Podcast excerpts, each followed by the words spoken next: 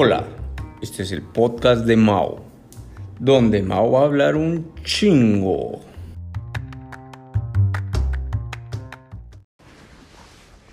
Hola, ¿qué tal amigos? ¿Cómo están? Bienvenidos a un nuevo episodio en el podcast de Mao. Bueno, como ya bien saben todos, pues estamos viviendo una época de pandemia en la cual pues se nos recomienda que estemos limitados en, en los viajes, en la movilización que nosotros tenemos y sobre todo en el contacto con otras personas. Más sin embargo, pues bien dicen que soñar no cuesta nada.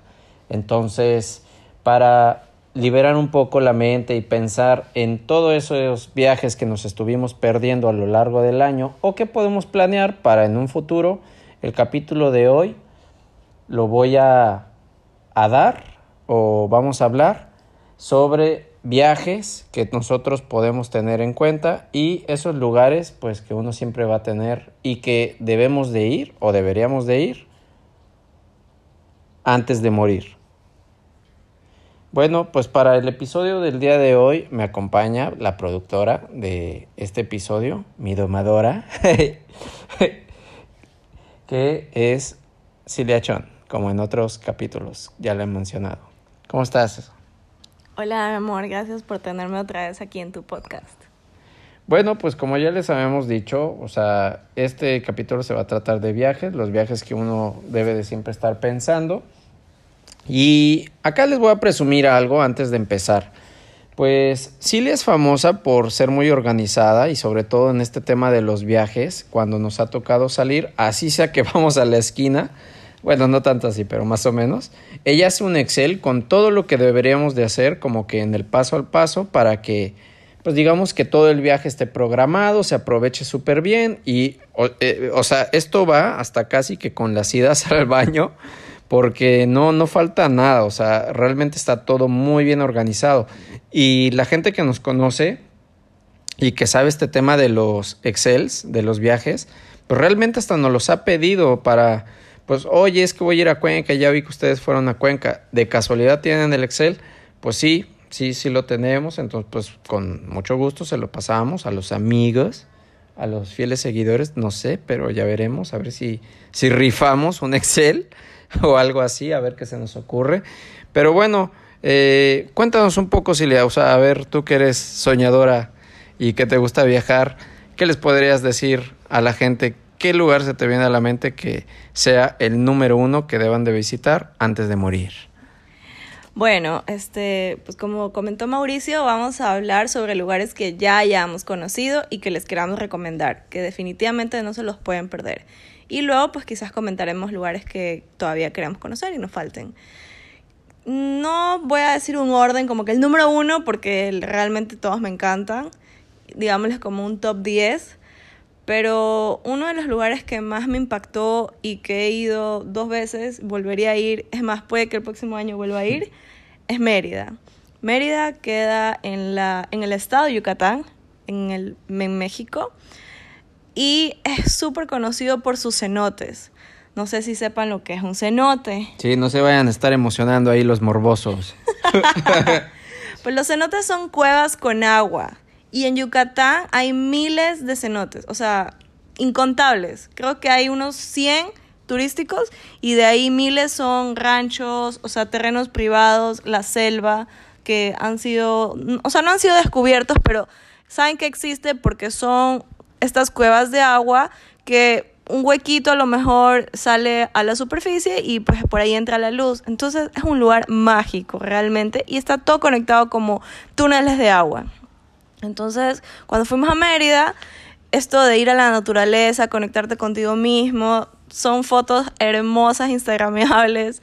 Y no, o sea, realmente me encantó. Aparte que vas, te reciben o sea, son muchos pueblitos, tú puedes escoger al que tú quieras ir, son baratísimos, nos costó en ese entonces que fuimos hace unos 5 años, nos habría costado menos de 10 dólares y eso incluía todo, o sea, el transporte que era un caballo que nos jalaba en una carreta hasta el cenote y, y bueno, y pues nadar en la piscina, digámosle, esta cueva, no, espectacular.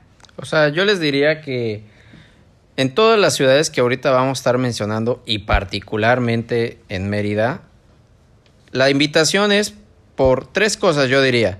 Uno, la comida, que créanme, en Mérida tiene una gastronomía única. Yo sé que siempre, eh, particularmente en el caso de los extranjeros, ven la cocina mexicana como un general, pero realmente cuando tú ya vas al interior te das cuenta que existen, eh, pues, por ejemplo, en este caso, la comida de Mérida, eh, ya vamos a mencionar otras ciudades, pero es bien diferente, en serio, si ustedes van a la Ciudad de México, difícilmente vas a encontrar la calidad de comida que vas a encontrar allá. Bueno, la otra es como tal, pues que sea, eh, vamos a decirlo así, un viaje económico o, o valuable. O sea, si tú pagas mil pesos por algo, que en serio te vayas con una satisfacción y te vayas conforme con todo lo que hayamos pagado. O sea, yo creo que Mérida cumple eso muy bien. Es una ciudad muy económica, como ya lo dijo Cilia, pero fuera de allá, lo, las cosas que tú llegas a pagar caro es que en serio están buenísimas. Eso creo que es un punto a favor. Y la otra es la gente. La gente en Mérida es muy amable. Hoy en día Mérida está catalogada como una de las ciudades más prósperas en México, ya no solo por el turismo, sino para vivir. Y el clima sí suele ser un poco eh, húmedo, pero pues para la gente de acá de Guayaquil yo creo que se les haría un día normal, o sea, sí es caluroso, pero es muy agradable. Y otra cosa, Mérida, para que lo ubiquen, está como a dos horas de, de Cancún y actualmente de acá de, de Guayaquil, o sea, está muy cerca el vuelo muy conveniente para que pues puedan ir allá y conocer. Créanme, yo sé que Cancún, eh, o sea, es un turismo, eh, tiene de todo, o sea, es el más común, el más popular, pero si tienen la oportunidad de tomar un desvío, rentar un coche o ir en un bus, en un camión, vayan a Mérida, se los voy a recomendar mucho. Ahora, destino número dos, solamente por el que vamos a nombrar, o sea, no es que es el menos, menos. Vamos a ir por uno internacional. Y yo creo que en la misma onda, pues, y, y, bueno, también es un poco, digamos, como que eh, la gente es calmada, o sea, ya es otro clima y todo, pero pues voy a mencionar ahora, eh, voy a decir Machu Picchu, porque en general iba a decir Perú, pero acá viene la onda, o sea, cuando vas a Perú, pues vas a Lima. En este caso, les voy a decir más que nada un recorrido que yo les podría recomendar para, para conocer un poco más Perú. Y nosotros, en nuestro caso, fuimos cuatro días cuatro días y créanme, en esos cuatro días Cilia nos trajo en chinga, pero en chinga. Yo creo que acá estaría bueno que en otra ocasión contemos esas historias particulares, pero es que en serio ahí sí Cilia tuvo programado el tiempo súper bien y conocimos lo que fue la ciudad de Lima, Cusco, Aguascalientes. Bueno, ahí ya fue una semana, o sea en total. Ah, ya, o sea, ya de todos esos días. Ah, ya, una semana. Eh, y Aguascalientes y Machu Picchu. A ver, ahí cuéntanos, Ilia, ¿cómo es, cómo es, ya, en general esa ruta de Perú que organizaste? Bueno, sí recomendaría que vayan a Lima, número uno, por su comida. O sea, el ceviche peruano, el ají de gallina.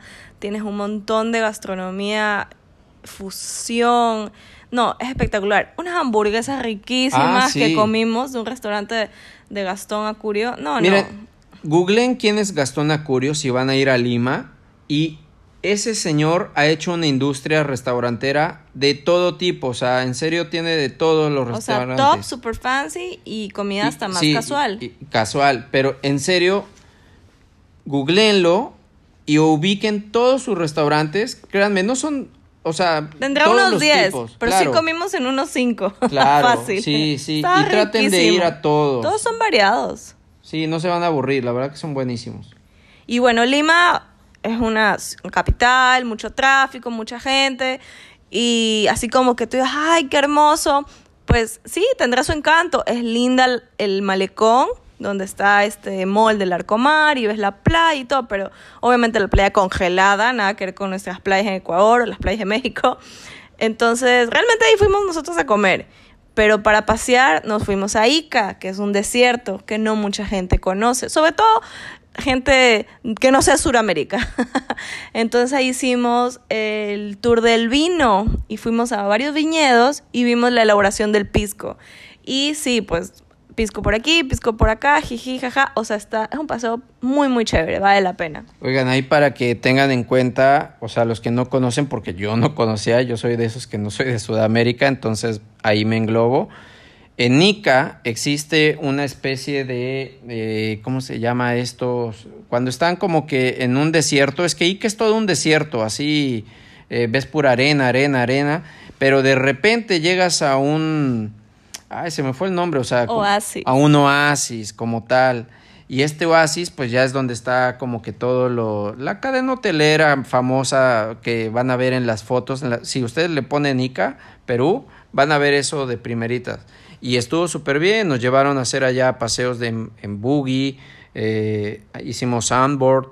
O sea, estuvo súper bien. El atardecer ahí, la verdad que fue magnífico. Y pues en general, la verdad que con las fotos y todo que puedan llegar a ver, les vamos a compartir.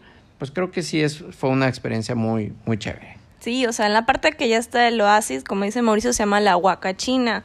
Y sí, o sea, en serio es una experiencia como que de aventura un poquito extrema, digámosle, porque si te suben estos buggies que en serio tú sientes que te vas a voltear en cualquier momento. Pero no, una experiencia 10 sobre 10. O sea, realmente nosotros hicimos ese paseo con un grupo de amigos, éramos cinco y la pasamos increíble. O sea, en serio, súper, súper recomendado. Aparte que Machu, y ya luego fuimos a Machu Picchu, ya en avión volamos a Cusco, agarramos toda la ruta tradicional, el tren, todo, dormimos en Aguascalientes para estar primeritos ahí en la mañana en Machu Picchu.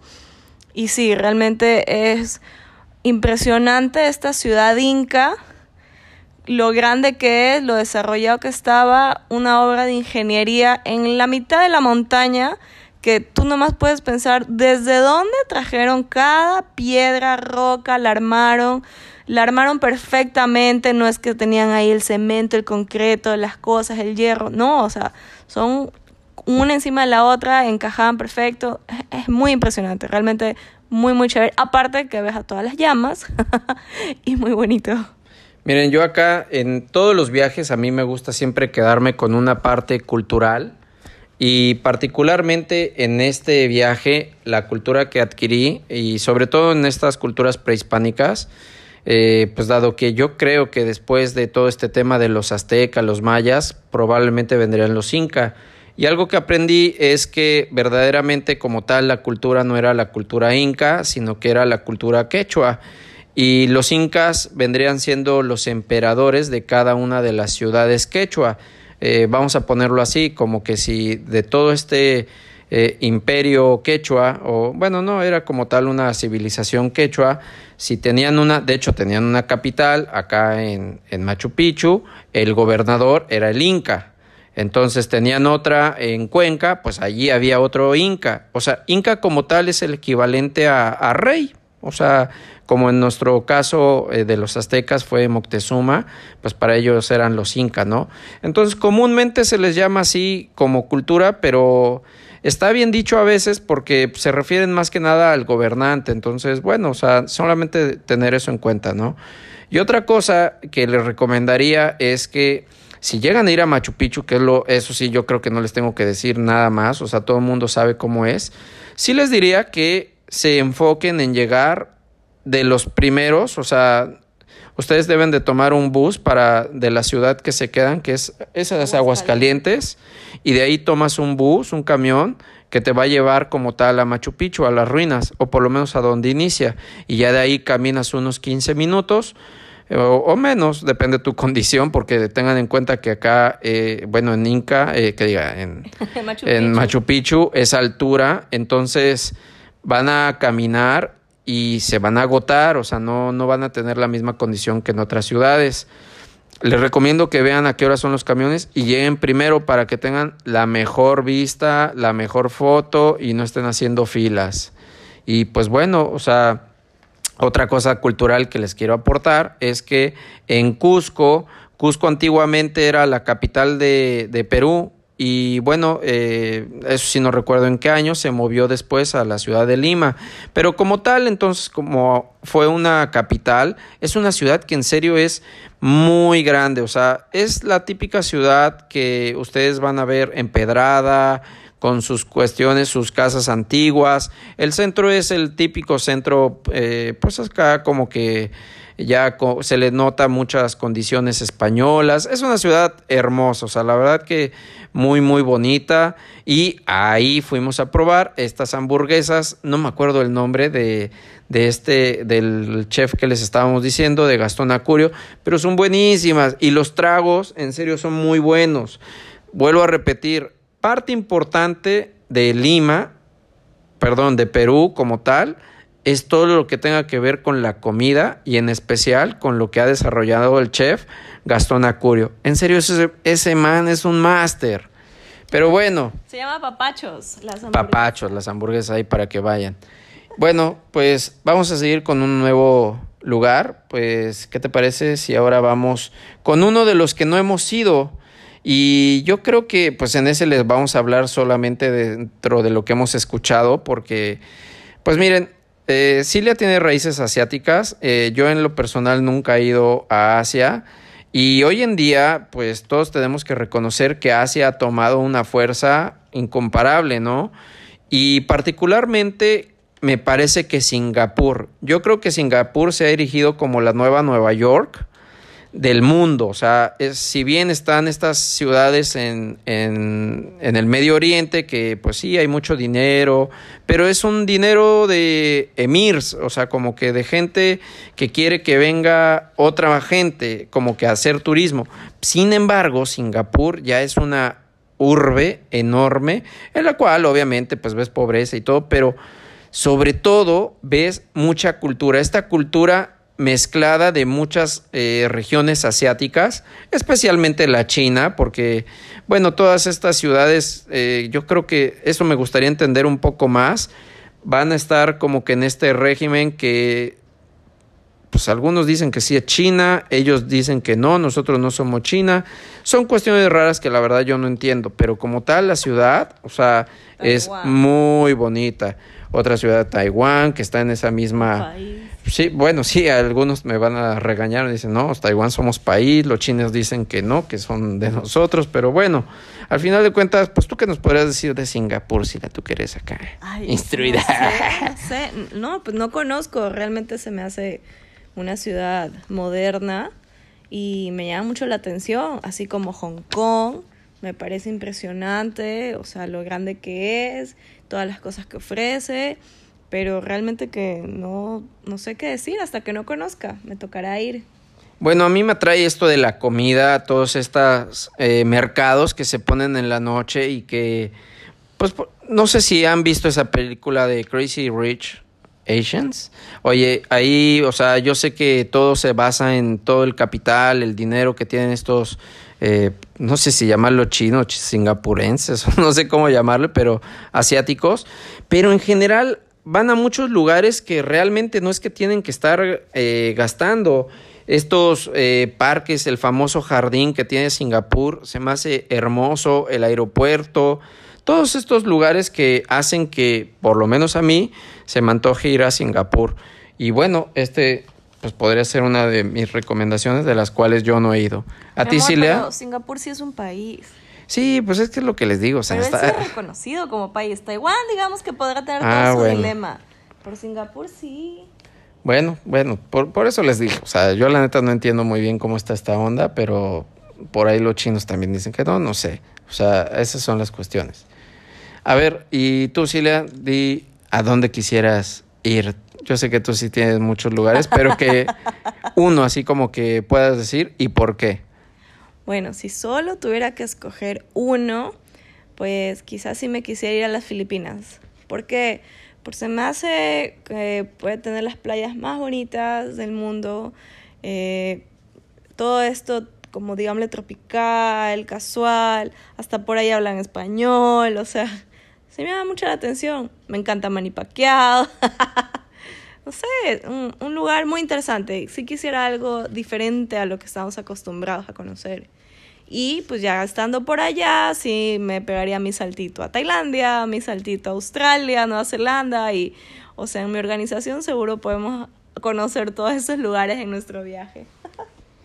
Sí, la verdad que Asia en general, pues hace poco yo les hice el capítulo de los anime y como tal el anime a mí me gustó por toda la cultura que yo puedo conocer a través de ella, ¿no? No solo la cultura que te plasma eh, gráficamente, sino también en su mentalidad de cada uno de los personajes del anime y por lo mismo Japón sería un destino que, o sea, yo le dije, una vez estábamos viendo videos y no sé por qué vimos un video de una cultura o subcultura nueva que se ha hecho supuestamente, por lo menos así lo vi en un video de YouTube, de japoneses que les gusta la cultura chicana. Entonces arreglan coches americanos así como para que salten con estos hidráulicos que suspensión hidráulica que pues es muy de los le llaman chicano a los mexicanos que viven allá en Estados Unidos, sobre todo en el norte y particularmente pues en Chicago, ¿no? Pero la verdad este estilo de, de vestimenta ya se ha expandido, pero se reconoce mucho como, como chicano, ¿no? Pero ver a los japoneses también queriendo imitar esa moda, o sea, sí me llama la atención por qué lo han hecho y cómo se comportan, ¿no? Y bueno, entrando ya a un plano un poco más de, o más bien regresando a los planos que sí conocemos, pero ahora digamos que ya por el orgullo nacional, tú, Cilia, ¿qué recomendarías? ¿Qué ciudad? Solo una. ¿Qué ciudad recomendarías para que la gente que nos está escuchando y que pues es de fuera de Ecuador venga a visitar acá? O sea, solo una, ¿eh? O sea, de todas las que hay. Chan, chan, chan. Pues si fuera solo una, pues yo diría las Islas Galápagos. Creo que allá tú puedes ir a Puerto Ayora y conocer muchas cosas. Ir como que de isla en isla, ver toda la diversidad de animales que tenemos, eh, los piqueros patas azules, los lobos marinos, la iguana, las tortugas gigantes. O sea, es espectacular. No existe un extranjero que haya ido a Galápagos y no se haya quedado impactado. O sea, es creo que nuestro orgullo nacional.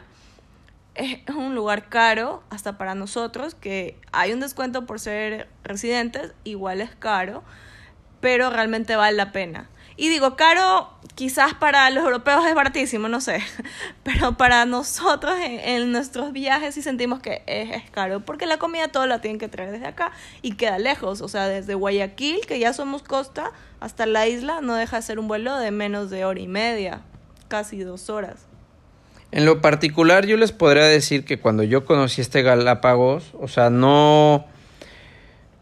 La comida no resaltó, aunque sí había algunos lugares que, pues, le echaban ganas. Y hasta ahí llegaré. O sea, la verdad creo que sí tienen una dificultad. Sí, súper ricos unos pescaditos y así. Sí, sí, pero no más allá de los que yo a veces hago acá. O sea, sí le echaron muchas ganas. Pero lo que verdaderamente creo que atrapa en Galápagos es toda esta naturaleza que no vas a encontrar en ningún lado. O sea, tengan en cuenta que acá se desarrolló la teoría de la evolución de Darwin, que cuando fuimos al museo de Darwin, ahí nos venimos a enterar que Darwin estuvo en Galápagos más de un mes. O sea, chuta, yo hubiera pensado así como que este güey hizo toda su teoría como que de la evolución y la basa mucho en lo que vio en Galápagos como para que el güey solo, yo, solo haya estado como, ¿qué estuvo? Como una semana en tierra. De, o sea, en la isla. Oye, no estuvo más de dos semanas. Y el tipo ya, chingue su madre, teoría de, de, la evolución, nunca he visto esto. Esta, esta tortuga, que es la tortuga Galápagos, yo creo que es la más... La más grande. Particular de, de todos los animales que habitan en, en esta región pues como que dijo, ah, esta eh, tortuga ha sido así por la evolución, no ha tenido competencia, tal, tal, tal, y, y, esa es la teoría de la evolución. O sea, obvio, ya lo venía desarrollando desde todo su viaje, que antes los viajes duraban más, pero bueno, pues este es más un dato cultural acá como que llamativo. Y la otra cosa es la naturaleza que tú vas a ver en el mar. Tengan en cuenta que siempre dicen esto, que la mayoría del el planeta desconocido, o sea, como que a veces conocemos más el espacio exterior que de lo que conocemos del mar. Y en esta ocasión, pues viene siendo algo parecido. O sea, yo nunca había visto así de que los pingüinitos ahí que nos estén eh, nadando junto de nosotros, los leones marinos, las tortugas. Se vio un ambiente muy bonito, muy agradable, o sea, no es este turismo de lujos, aunque obviamente si tienes mucho billete sí, sí te lo puedes dar, pero es más que nada un turismo eh, de este que le llaman ecoturismo, como que muy mucha naturaleza y créanme, a mí me llama mucho la atención, es un zoológico abierto para toda aquella persona que quiera venir y en serio pues darse un quemón de lo bueno. Y bueno, haciéndome esa misma pregunta, un destino que yo para los extranjeros que quisieran que vaya a México, si solo fuera una ciudad, una sola ciudad que yo les recomendaría que vayan y que últimamente se ha puesto de moda o por lo menos de renombre por la película Coco, siempre lo van a relacionar con eso, es Oaxaca. Oaxaca, en serio, eh, es una ciudad, vamos a decir todo el estado en general, pero se vive mucho la cultura las raíces, la cultura mexicana como tal, en una sola ciudad, porque mucha gente de los pueblos de Oaxaca se conglomera en Oaxaca, eh, Oaxaca, tengan en cuenta que es Oaxaca Estado y Oaxaca Ciudad. En la ciudad se conglomeran pues toda la gente de los pueblos de alrededor para festejar, ¿eh?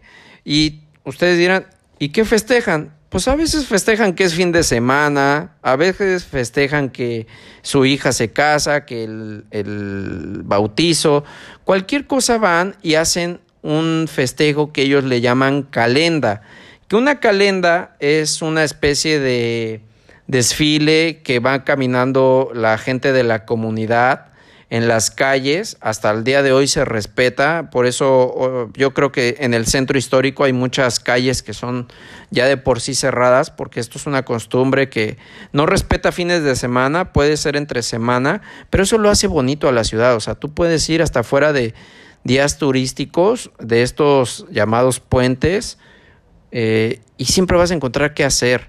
Créanme que la gente allá Vas a encontrar de todo, pero sí es muy abierta a que conozca su cultura. Y esta cultura que les digo, pues viene siendo los alebrijes, el famoso mezcal, que bueno, quizá acá en Ecuador todavía no es tan famoso, pero yo creo que internacionalmente ya por lo menos ha despertado la atención de muchas personas que quieren saber qué es esto del mezcal, ¿no?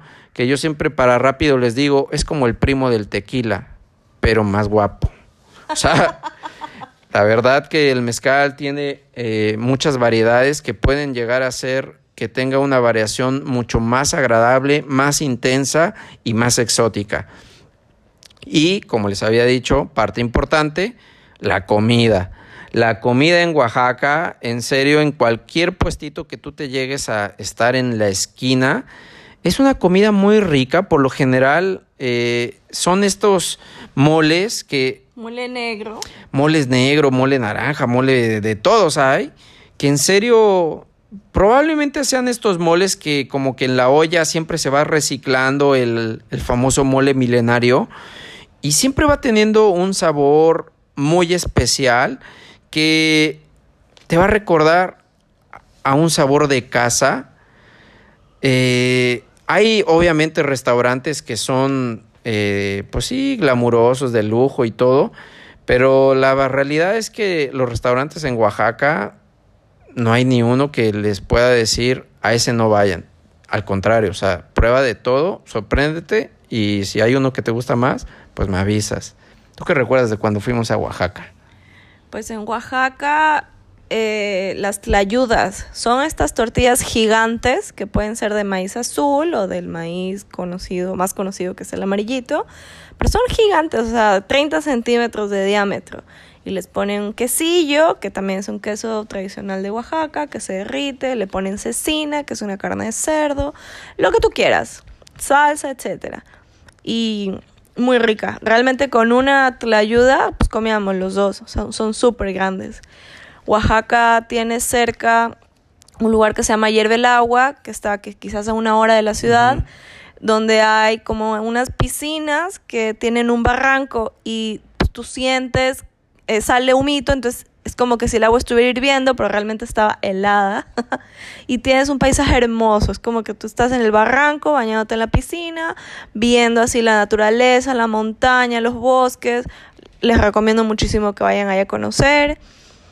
De ahí en Oaxaca, ¿qué más hicimos? como habían, eh, justo fuimos para el feriado de Día de Muertos, habían calendas por todas las calles, estas fiestas que organizaban, y algo muy tradicional de la calenda es que llevaban sus muñecos como monigotes gigantes, o sea, gente disfrazada con estas cabezotas de novios o de alguien del salón o de lo que sea que estaban celebrando estaba personificado en esta en este gigante que con el que iban desfilando, bailando, repartiendo alcohol para todo el mundo. Y realmente para Día de Muertos la ciudad se decora súper bonita, hay eventos en todos los parques, tú ves hasta estas iluminaciones que hacen encima de las iglesias, donde ves como una película, como que si la iglesia se mueve o baile. En serio, a mí me encantó. O Oaxaca creo que es la parte más tradicional de México y si realmente quieres conocer México que no sea lo típico que has visto de Cancún, se lo recomiendo. Ojo, no significa que no recomiende Cancún cada quien tendrá su tipo de viaje, ajá, de qué experiencia estés buscando. Cancún es party, pura party. Y sí, hay para comer rico, playita, lo que tú quieras. Todo muy bien, pero a mí realmente me gusta viajar como por pasar caminando, conocer, cultural, hacer actividades. O sea, yo no me puedo quedar quieta.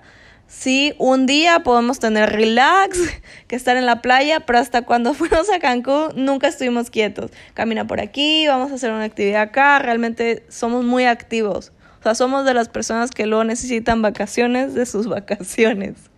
Oigan, antes de seguir con el siguiente, el siguiente punto, la siguiente ciudad, lo que les voy a recomendar es, o decir, es que en Oaxaca, como tal, a la gente que le guste viajar y no en carro, sino con drogas, la neta, la neta también hay bastantes ciudades que, o sea, pueblitos. Nos han dicho, la verdad yo nunca le hago, pero nos han dicho que sí hay ciudades, pueblitos en los cuales pues están esta gente que te guía en tus viajes y son lugares que no hay nada de luz eléctrica, por lo tanto se ve muy chévere, así como que las luces, las, las estrellas más que nada. Y por lo tanto, pues está este guía que te lleva en este viaje astral y pues dicen que para los que les gusta, que está muy chido, ¿no? Bueno, ahí se las dejo de tarea para que le investiguen un poco más. Y pues otra cosa, a ver, ya dijimos como que de nuestra ciudad, más bien de nuestro país, la ciudad que les recomendaríamos. Pero ahora acá viene la otra, pues también, ¿qué pasa con nuestra ciudad, eh, pues natal? Se puede hacer un turismo local. El turismo local. ¿Tú qué dirías de acá?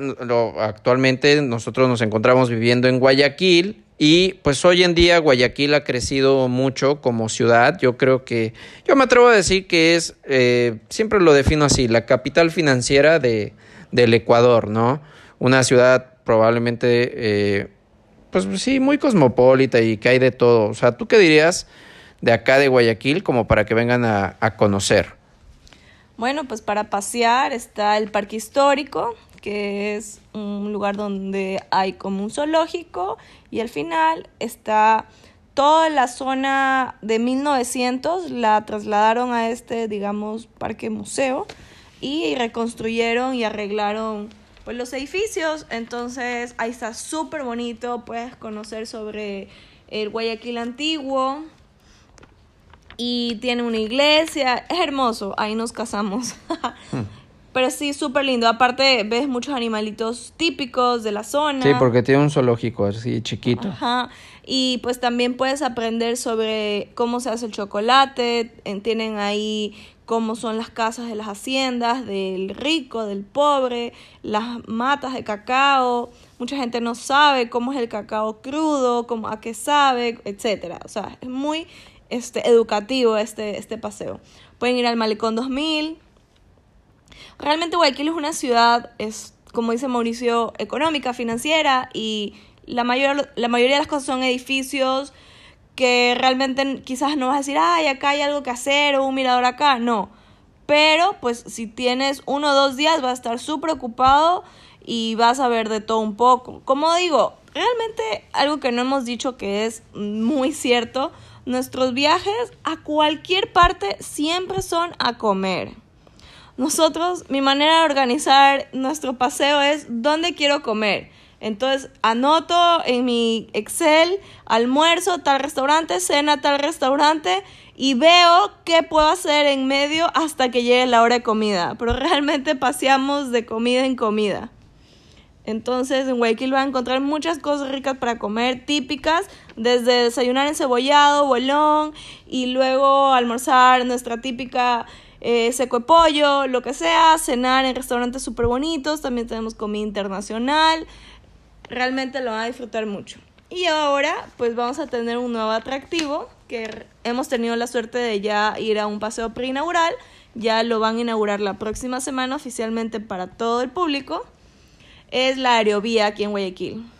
En la aerovía como tal es un, es un medio de transporte que lo van a estar, o sea, la obra está como tal conceptualizada para que sea un medio de transporte para comunicar gente, eh, pues que vaya a su trabajo y todo. Más sin embargo, nosotros que ahorita tuvimos la oportunidad de ir a este paseo cerrado, por decirlo así, también les recomendamos que sea parte de el turismo de Guayaquil, porque te permite ver desde un espacio aéreo lugares que, pues, bueno, nosotros que ya tenemos, somos ciudadanos de acá, no habíamos visto o podido apreciar de la nueva forma en la que ahora se puede hacer. Como tal, si llegan a venir acá, yo les diría que en la aerovía pueden empezar un recorrido en el cual arranca desde el Malecón 2000, que como ya les había platicado, sí es un malecón que rehabilitaron eh, pues por ahí del 2000. Entonces eh, ya quedó muy bien habilitado, es muy bonito para caminarlo. Prácticamente es un parque lineal para que, porque algunos podían imaginarse simplemente una explanada y ya.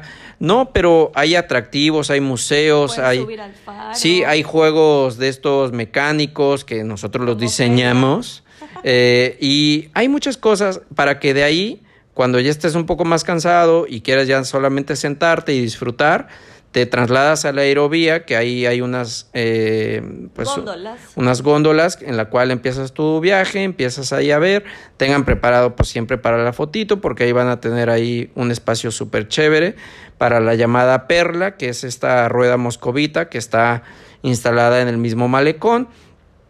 Yo les recomendaría ya haciendo un turismo a futuro, que en la primer parada que van a tener opción va a ser en Durán y en Durán van a estar, que es otra ciudad cerca de Guayaquil, va a estar cerca esa parada de, eh, ¿cómo se llama esta? La isla, bueno, en primero es el puente. puente a la isla Santay.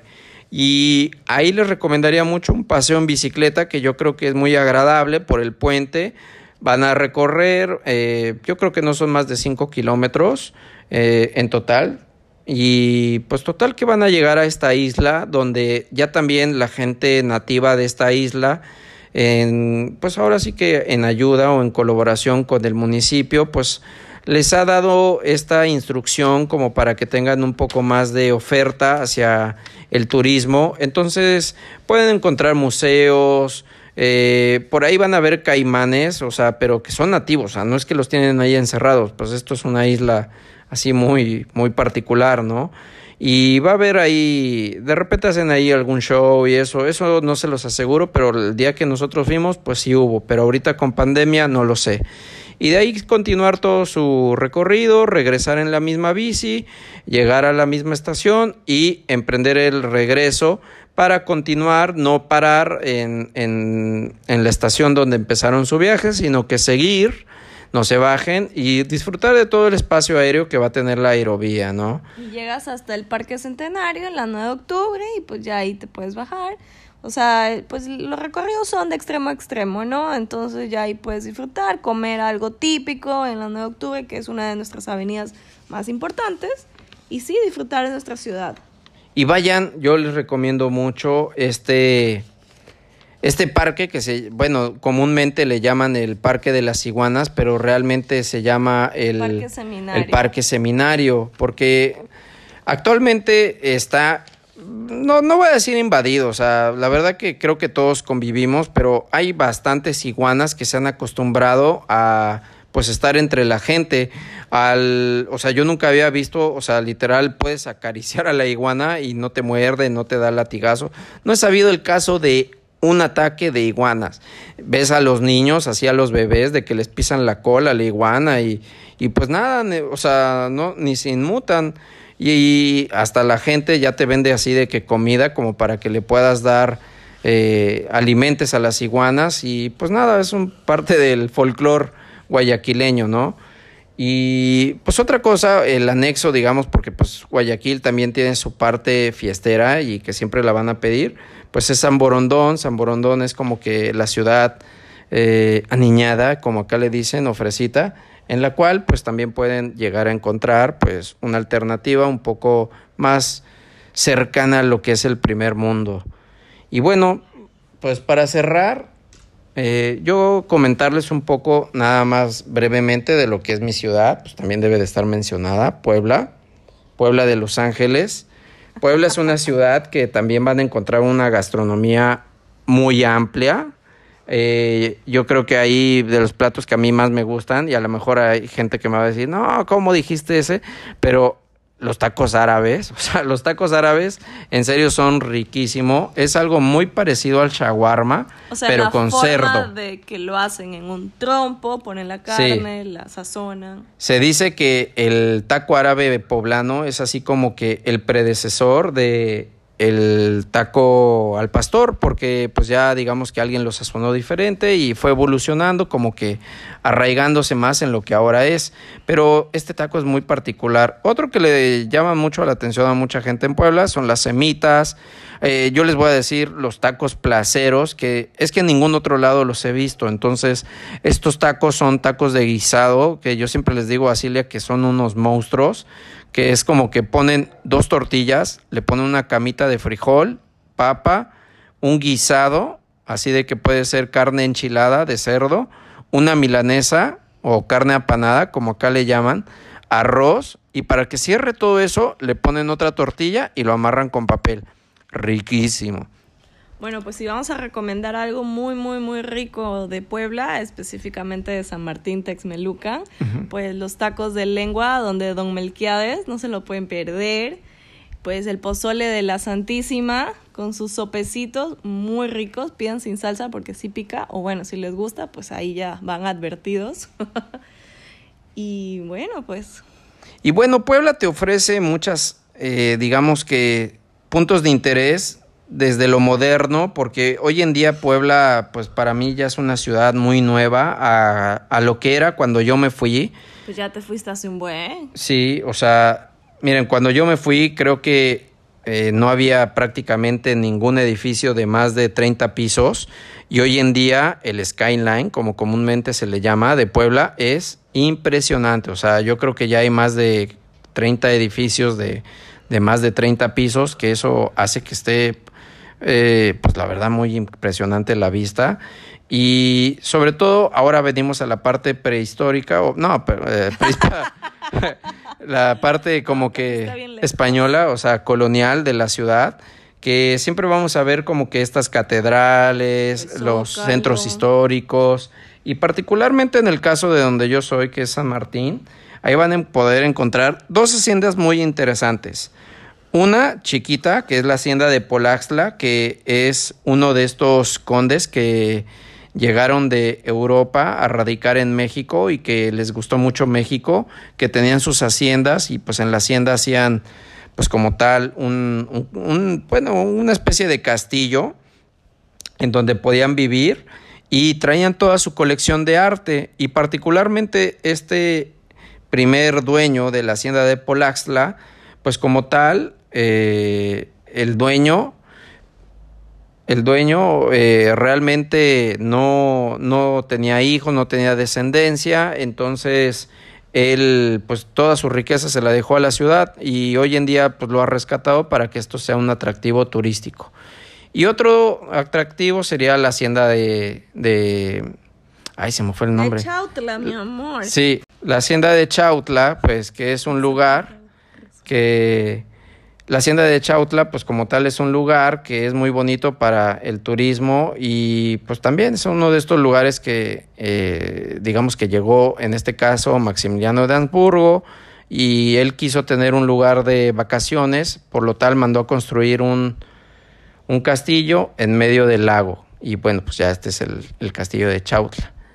Y bueno, pues hay muchos otros lugares así también eh, prehispánicos o eh, españoles como para conocer en la ciudad de Puebla. El centro de la ciudad de Puebla como tal es muy bonito, hay muchos hoteles eh, viejos o renovados más que nada, los cuales son muy atractivos para conocer. Y bueno, a ti en particular, Silvia, ¿qué fue lo que más te llamó la atención como que en Puebla cuando conociste? No, pues realmente es una ciudad que tiene muchas iglesias. Cholula es conocida como tener no sé cuántos cientos de iglesias.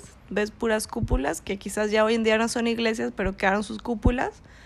Eh, hay mucha devoción, hay mucho catolicismo, se ve presente la religión en mucha de su arquitectura. De la comida, pues a mí me picó muchísimo, todo, todo, todo me picó. Ya con los años he aprendido a pedir no solamente sin salsa, sino casi casi que ni pasó por ahí un chile, porque si lo vio el plato, mi arroz ya pica. Y realmente que eso sí me costó bastante acostumbrarme. Poco a poco he mejorado mi tolerancia, pero igual creo que sí pica bastante su comida.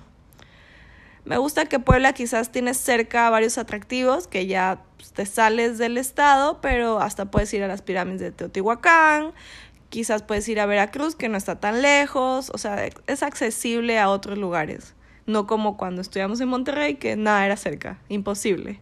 En Puebla sí realmente hace honor a que está en el centro de la ciudad, del país. Sí, eso sí, la verdad que los atractivos que te puede dar alrededor de la ciudad, hasta dentro del estado, pues también son como que muy buenos para salir de la monotonía de la, de la vida diaria para quienes trabajan allá.